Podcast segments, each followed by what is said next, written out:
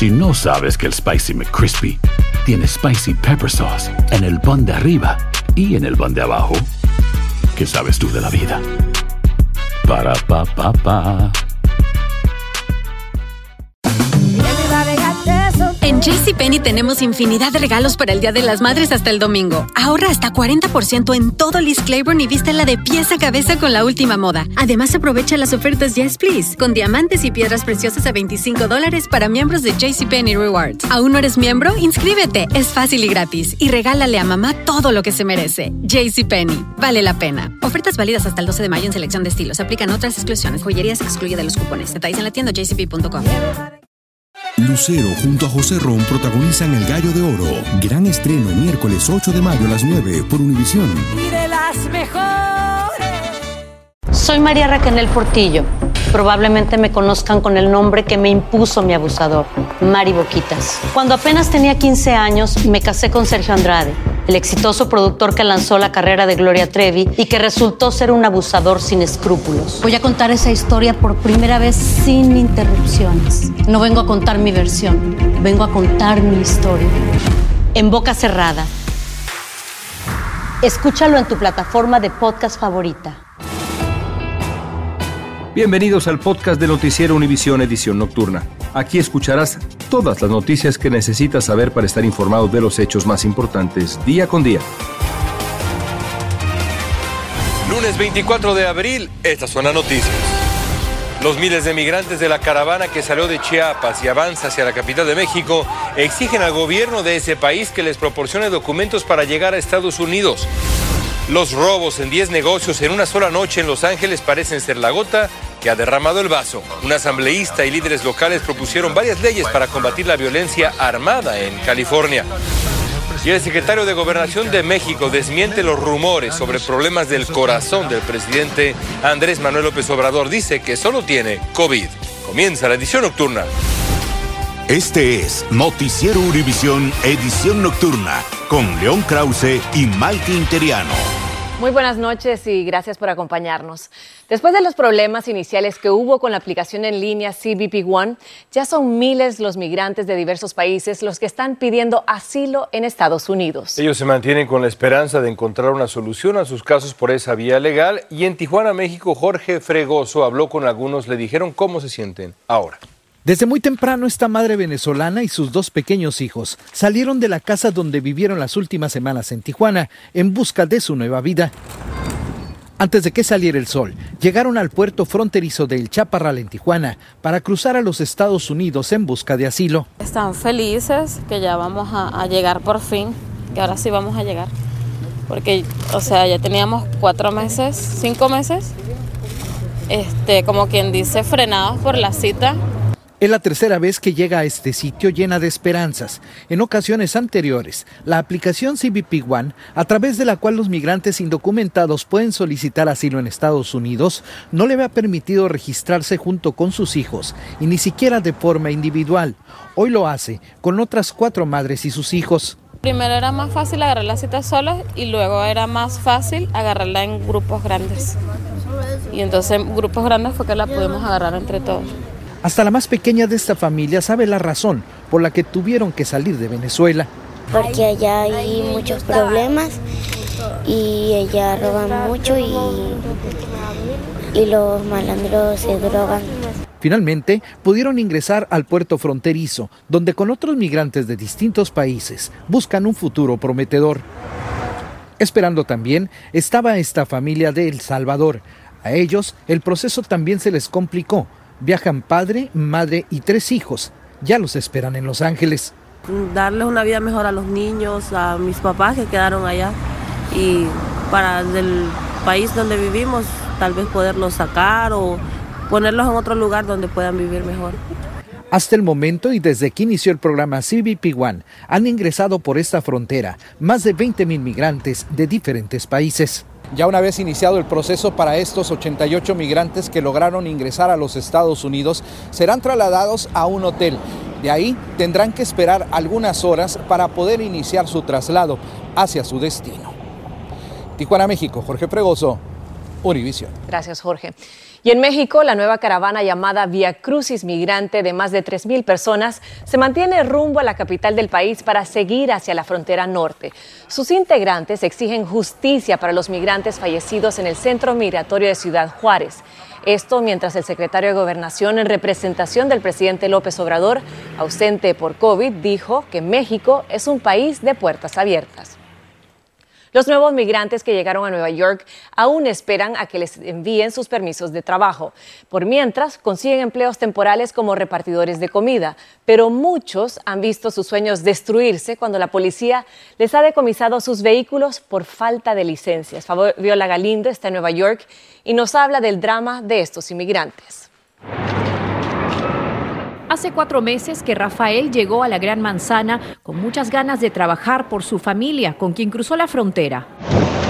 Orgulloso fotografió el scooter que compró con dinero prestado para trabajar repartiendo pedidos de comida, pero la alegría le duró poco. Esperando un pedido, andaba con mi mochila, mi casco y un policía vino por atrás, me, me descornetó la llave, me cogió la llave me dijo que yo no podía transitar sin placa ni licencia, me dio cuatro multas.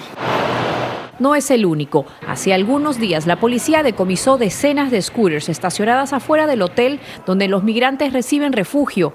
La policía se llevó 26 motocicletas que estaban estacionadas frente al 713 de la octava avenida, después de recibir quejas de la comunidad de que estaban bloqueando el carril para bicicletas y no estaban registradas, aseguró un vocero del NYPD. A veces es tedioso porque, por ejemplo, la compra son mil, mil y tanto, pues tiene que gastar casi mil dólares más en placas, seguro, licencia y todas esas cosas y habemos una gran mayoría que no tenemos licencia para motos, que no es la misma que para autos. Por ley, los scooters de motor de gasolina deben llevar registración y seguro por accidentes. Para evitar que le vuelvan a confiscar su herramienta de trabajo, Willy opta por una bicicleta más sencilla. Mientras, hay quienes como Rafael piden que las autoridades municipales los ayuden educándolos a entender las leyes del nuevo país que los acoge. Yo fui a examinarme para coger la licencia y la que quemé el examen, porque tú sabes que yo no sé mucho de, de la ley de aquí. Entonces ya yo he ido dos veces a modo vehículo y las dos veces he quemado la licencia, el examen de la licencia. Entonces no puedo registrarla sin la licencia. Fabiola, ¿y cómo pueden recuperar sus motocicletas? Bueno, ellos tienen que presentar el comprobante de pago, además de una registración válida. De lo contrario, tienen que mostrar una manera como se pueden llevar esos vehículos del depósito, ya sea una grúa. Todo esto, por supuesto, es muy difícil para estas personas que acaban de llegar. Muchos no entienden ni siquiera el idioma para poder aprobar estos exámenes para obtener una licencia. Así que definitivamente eso es un obstáculo para estos migrantes. Pero cabe mencionar, Mighty, que este problema de las motocicletas o scooters sin registración y sin seguro es algo que precede a la llegada de estos nuevos migrantes. Así que yo con esto regreso con ustedes. Gracias, Fabiola. En el sur de California, un asambleísta demócrata y líderes locales anunciaron varios proyectos de ley enfocados en combatir la violencia armada allá en California. Solo en el fin de semana, 10 establecimientos fueron robados en cuestión de horas, esto en el condado de Los Ángeles, pero también se trata de evitar tiroteos masivos. Dulce Castellano nos va a explicar estas propuestas. Han pasado tres meses de la masacre que sacudió a la ciudad de Monterey Park en el condado de Los Ángeles y los residentes siguen recuperándose de la terrible tragedia. Necesitamos que eliminen unas armas de potencia grande porque no son necesarias. Muchos dicen que necesitamos armas, pero en realidad esta no es arma. Es para matar mucha más gente. Para abordar la violencia con el uso de las armas de fuego, legisladores presentaron tres proyectos de ley. AB 732 quitaría las armas de fuego a las personas que tienen prohibido poseerlas, como alguien condenado por un delito. AB 733, ninguna agencia o departamento del Estado o cualquier subdivisión política del mismo podrá vender armas de fuego, municiones o chalecos antibalas. Y AB 638, en caso de una emergencia, se proporcionará información en inglés y en el idioma hablado por el 10% o más de la población afectada. Estudio tras estudios han indicado que cuando hay más armas de fuego en la comunidad, hay más violencia y hay más muertes. Un reciente estudio reveló que uno de cada cinco estadounidenses tienen familiares que han muerto por un arma de fuego. In 2010, my younger brother Vinny Edwards was murdered And in 2016, my younger brother Vaughn Edwards was murdered. Mis dos hermanos fueron asesinados, dijo Laneisha Edwards, quien aboga por los sobrevivientes del crimen. ¿Hay probabilidades de que estas medidas sean aprobadas? León, la Alianza de Fiscales informó que las medidas fueron detalladamente analizadas y creen que resistirán el escrutinio de los opositores. Los estados están limitados en las leyes que pueden imponer, ya que la mayor parte del control de armas ocurre a nivel federal, pero creen que estos esfuerzos están dentro de sus habilidades a nivel local. La, es la información que tenemos desde Los Ángeles. Dulce Castellanos, Maití, regreso contigo. Muchísimas gracias, Dulce. Estás escuchando la edición nocturna de Noticiero Univisión.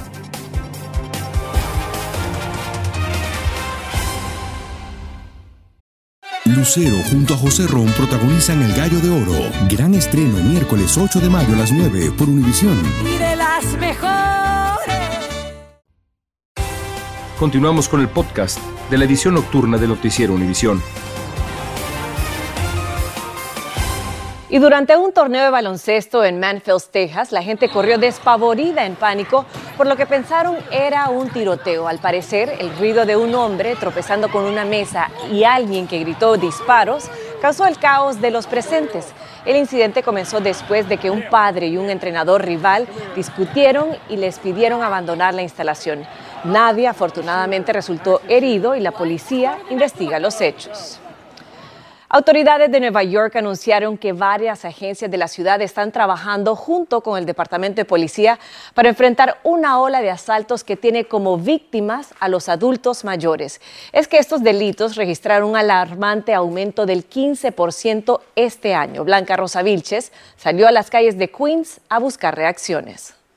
Los incidentes están a la orden del día delitos que se cometen en los ascensores de los edificios en donde viven las personas mayores o en las mismas puertas de sus casas, como captó esta cámara de seguridad, o en los trenes subterráneos a través de la ciudad y casi a cualquier hora del día. ¿Cómo va a ser uno para estar saliendo a la calle si uno a toda hora es pensando que vienen detrás de uno y lo están siguiendo para atracarlo no quitarle en cualquier cosa?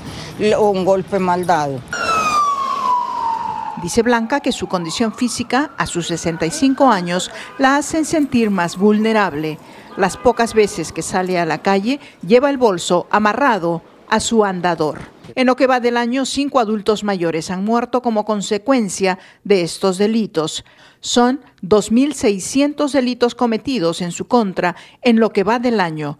1.400 de ellos robos durante el día, como le pasó a José Bravo. Pusieron la mano al cuello y me, y me robaron. No era solo uno ni dos, sino eran algunos. Tenemos, esas son este, ocho agencias para crimen, este, víctimas de crimen, pero tenemos también 300 centros para personas mayores en la ciudad entera, en su comunidad, para que lo ayuden a ustedes. Por su parte, las autoridades recomiendan a las familias conversar con las personas mayores constantemente para recordarles los peligros que corren. En Queens, Nueva York, Blanca Rosa Vilches, Univisión. El presidente de México, Andrés Manuel López Obrador, está aislado en el Palacio Nacional después de haberse contagiado de COVID por tercera ocasión. La presidencia de México ha desmentido hoy las especulaciones iniciales de un supuesto desmayo y problemas cardíacos de López Obrador. Alejandro Madrigal tiene la última información sobre el presidente de México pronta recuperación, señor presidente. Envío un abrazo y mis mejores energías a nuestro presidente. Todo su gabinete le mandó mensajes de aliento y de paso aclararon los rumores de la salud del presidente Andrés Manuel López Obrador tras contagiarse por tercera vez de COVID. El sábado en la noche, domingo en la mañana tenía síntomas de un resfriado. Las teorías médicas surgieron luego de las más de 16 horas en que el gobierno federal y su equipo de comunicación social dejaron transcurrir sin aclarar un supuesto desvanecimiento y hasta un infarto. Esta mañana el secretario de Gobernación las desmintió. No hay nada de eso. Eso quisieran, pero goza de cabal salud. Él mismo lo dijo ayer. El presidente confirmó en redes sociales que tenía COVID, que no era grave, que su corazón estaba al 100 y se guardaría unos días. Aviso que se hizo después de que un medio local asegurara un desmayo durante su gira de trabajo en Mérida, Yucatán. Este fue su último video tras salir de esa reunión. La forma de actuar del gobierno y cómo han manejado las cosas es lo que me hace pensar que el estado de salud del presidente puede ser eh, más delicado, vamos a llamarle así, más grave o diferente. El presidente es hipertenso y en 2022 tuvo una cirugía de corazón. Por eso alerta su nuevo contagio. Este médico asegura que por sus condiciones hay un riesgo latente. Los pacientes con COVID-19 tienen un aumento del riesgo de infarto, del miocardio, de miocarditis, de insuficiencia cardíaca, de choque, de arritmias. El presidente López Obrador está aislado y se recupera en Palacio Nacional. Según especialistas, su salud es un tema de interés público y seguridad nacional. En Ciudad de México, Alejandro Madrigal, Univisión. Una familia en Honduras dice vivir en total angustia porque no saben si es cierto que su hijo Orbin Irías es uno de los dos migrantes que murió asfixiado en un vagón de tren en Uvalde, Texas. Varios compañeros de viaje les habían dicho que Orbin iba en el tren y algunos les aseguraron que falleció. Sin embargo, sus padres se resisten a creerlo. Hasta que mire el cuerpo voy a estar seguro, hasta que lo mire, que me digan que ahí me lo están repatriando para poder repatriar a mi hijo, para acá. Está muerto, pues. Que en su país. La Cancillería hondureña afirma que está interviniendo en este caso, pero en Texas permanecen unos 30 cuerpos de migrantes hondureños junto a decenas de latinoamericanos más sin ser identificados. Y Fox News anunció hoy que se separa de Tucker Carlson, su popular presentador. Lo informó días después de que Fox acordara pagar más de 787 millones de dólares a Dominion Voting Systems para evitar un juicio por difamación. En el juicio se conocieron mensajes privados de Carlson y otros presentadores de Fox en los que dudaban las acusaciones de la cadena que Dominion se involucró en un supuesto fraude electoral. Y mientras tanto, el presentador de la cadena CNN, Don Lemon, anunció en un mensaje de Twitter que fue despedido y no le permitieron decirle adiós a su audiencia. Lemon, que trabajó en el horario de mayor público durante la presidencia de Donald Trump, dijo sentirse aturdido después de 17 años allá en CNN. Desde hace seis meses copresentaba el programa de la mañana. La policía lanzó hoy la operación Ghost Rider contra los conductores distraídos en el área metropolitana de Detroit. Oficiales de civil estarán en autos no identificados buscando conductores distraídos. Cuando detecten a uno que envíe textos o no preste atención, cruce la línea central, avisarán a un auto policial que lo detendrá. La falta de atención es la principal causa de los accidentes de vehículos. Aunque la Casa Blanca no lo ha confirmado, se espera que mañana el presidente Biden anuncie formalmente que aspira a la reelección en los comicios de 2024. También se ha filtrado que como gerente de su campaña, la jefa de su campaña va a nombrar a Julie Chávez Rodríguez, la nieta del líder campesino César Chávez. Hoy día, Julie Chávez se desempeña como consejera del presidente Biden. En las últimas semanas, especialistas han detectado una nueva subvariante de COVID-19. Esta nueva cepa se llama Arcturus, también conocida como XBB.1.16 y comenzó a ser rastreada desde el 22 de marzo de este año. Esta variante se destaca por traer un nuevo síntoma de COVID, la conjuntivitis, que a menudo se combina con picazón y se transmite con mayor facilidad entre los niños. El Arcuturus es responsable del aumento de casos, llegando a cerca de 800 contagios en 22 países. En Estados Unidos, las entidades más afectadas por esta nueva variante son Arkansas, Luisiana, Nuevo México, Oklahoma y Texas, que representa el 21.3% de todos los casos de COVID durante la primera semana de abril. Continuamos con el podcast de la edición nocturna de Noticiero Univisión. El gobernante venezolano Nicolás Maduro exigió a Estados Unidos descongelar 3.200 millones de dólares venezolanos que se encuentran en las cuentas bancarias en este país.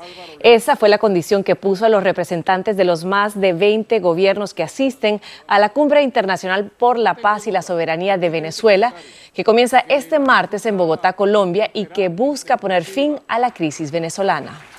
En la República Africana de Sudán se logró un alto al fuego en todo el país por tres días, según informó el secretario de Estado de Estados Unidos, Anthony Blinken. Mientras tanto, sigue la evacuación de extranjeros repatriándose a sus países de origen para evitar posibles nuevos enfrentamientos entre las facciones rivales del ejército de Sudán y un grupo paramilitar que dieron golpe de Estado en 2021.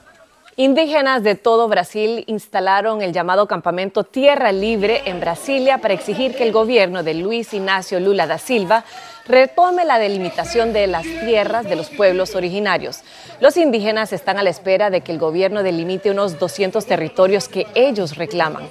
El gobierno de Jair Bolsonaro interrumpió ese proceso, pero Lula asumió el poder en enero y se comprometió con retomarlo. Estás escuchando la edición nocturna de Noticiero Univisión.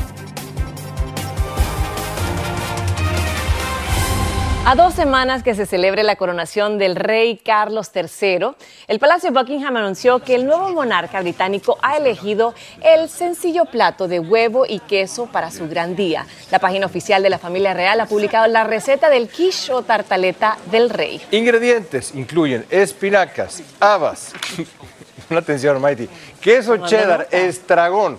Este platillo se servirá durante el Coronation Lunch o gran almuerzo de coronación, domingo 7 de mayo. Se antoja. ¿Qué tal que lo preparamos, lo traemos aquí, lo mostramos? Claro. Yo lo hago. No, bueno, tú eres un chef y ahí en redes sociales presumes, así que te tengo de tarea. ¿Lo traemos? que hagas ese. Ah, Vamos a probarlo. Compromiso. Ya sabes, El quiche del rey. con un guacamolito. de eso. Gracias por escucharnos. Si te gustó este episodio, síguenos en Euforia, compártelo con otros, públicalo en redes sociales y déjanos una reseña. Vengo a contar mi historia. Ya es hora de abrir la boca. En boca cerrada. Escúchalo en tu plataforma de podcast favorita.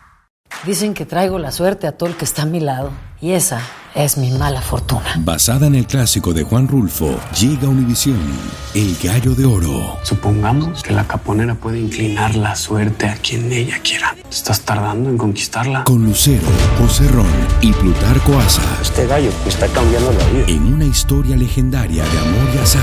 No trates de cambiarme, no lo vas a lograr. El Gallo de Oro, gran estreno miércoles 8 de mayo a las 9 por Univisión.